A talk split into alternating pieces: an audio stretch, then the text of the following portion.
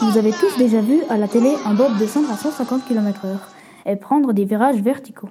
Un sport d'hiver dangereux, mais pratiqué aussi par de très jeunes athlètes. En janvier 2020, à Saint-Moritz, se dérouleront les épreuves de bobsleigh et des Jeux olympiques de la jeunesse. Dans ce cadre, nous avons décidé d'aller interviewer un ancien athlète ayant participé à des JO en tant que pilote de bobsleigh. Pour lui demander son avis sur la relève des JOJ. Il s'agit de Silvio Giobbellina, né le 28 février 1954. D'origine suisse, et plus précisément de l'ESA.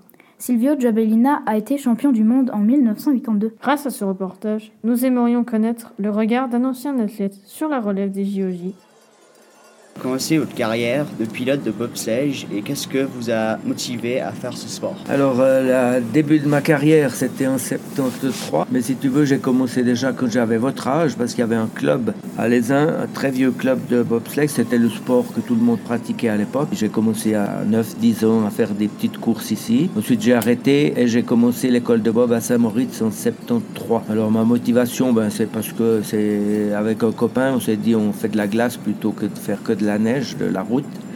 Et puis on est parti faire l'école de Bob et c'est là que ça a commencé en 73. J'avais très peur à la première descente.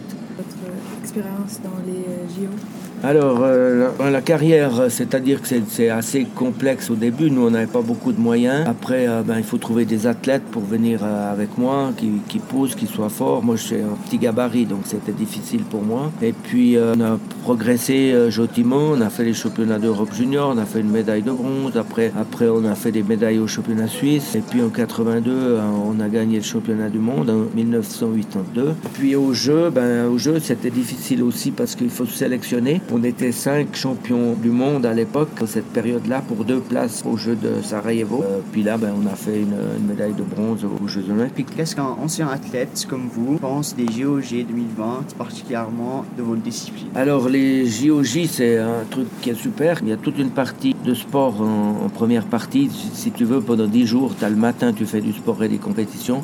Puis l'après-midi, tu apprends à, à, gérer ta carrière, tu apprends à tout ce qui concerne le dopage, tu apprends à peaufiner ton image de marque. Enfin, il y a plein d'intervenants qui te préparent à une future carrière de sportif. Donc c'est assez euh, ludique dans le sens où, ben, c'est des jeunes de 14 à, de 14 à 18 ans.